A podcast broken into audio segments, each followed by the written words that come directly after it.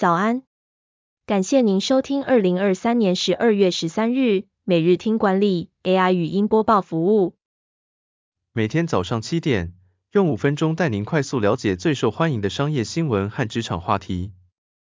欢迎您至 Apple Podcast 或 Spotify 搜寻每日听管理，并订阅节目，还能一次浏览过往集数。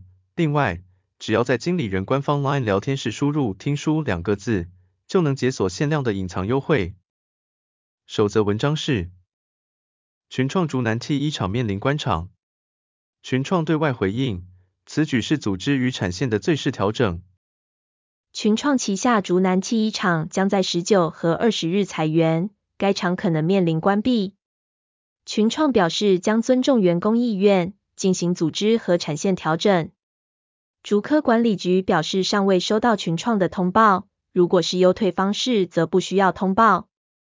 友达在八月也有瘦身消息，关闭台南两座工厂，影响约两百人。群创竹南厂主要生产家电产品，市场竞争力较弱。群创今年三月也有关闭模组产线的消息，并计划将部分模组工厂迁移到印度和墨西哥。群创去年全年亏损两百七十九点九亿元，是近十年最差，因此加大转型力度并推出优退专案。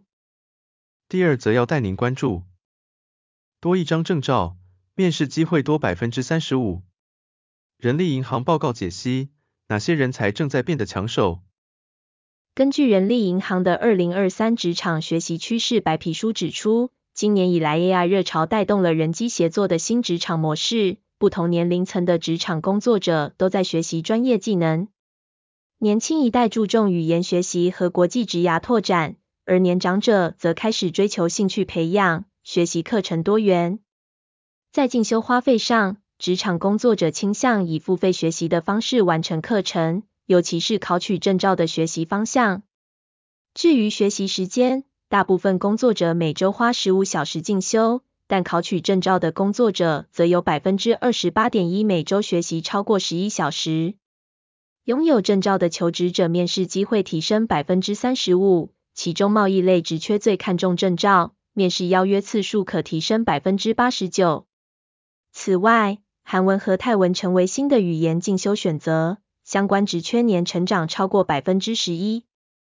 第三则新闻是，执行长年近百岁已不罕见。企业如何迎接高龄化管理层？财新杂志报道，全球企业五百强的 CEO 平均年龄五十八岁，八十、九十岁以上的长者在政商界活跃的频率也愈来愈高。年长者在晚年更有同理心、友善，能做出更周延的考量，被称为智慧工作者。领导力不受年龄影响，与是否乐意接受挑战、愿意学习有关。创造双向学习的环境，让年长者和年轻人互相指导，是更合适的方式。企业应考虑提供辅助措施，协助年长者应对衰老症状，例如采用线上会议、提供助听器、语音读稿、AI 助理等服务。热情、能量、适应力是领导者是否合格的标准。最后带您关注，女性难升迁，原因来自无用的绩效评估。夸奖鼓励为何加速人才出走？根据招聘顾问公司 Techshield 研究，女性在绩效评估中经常获得与工作表现无关的回馈，这使得她们在升迁和加薪时处于不利的地位。哈佛商业评论指出，管理者在评估女性员工时，更常给予友善的建议，并更常提出针对性格而非客观表现的评价，像是团队精神、愿意帮忙、善良等温暖或夸大的回馈。这使得女性错失改善和成长的机会，最终导致他们难以获得重要的工作分配、加薪或升迁。缺乏有用的绩效评估回馈，也可能导致人才流失。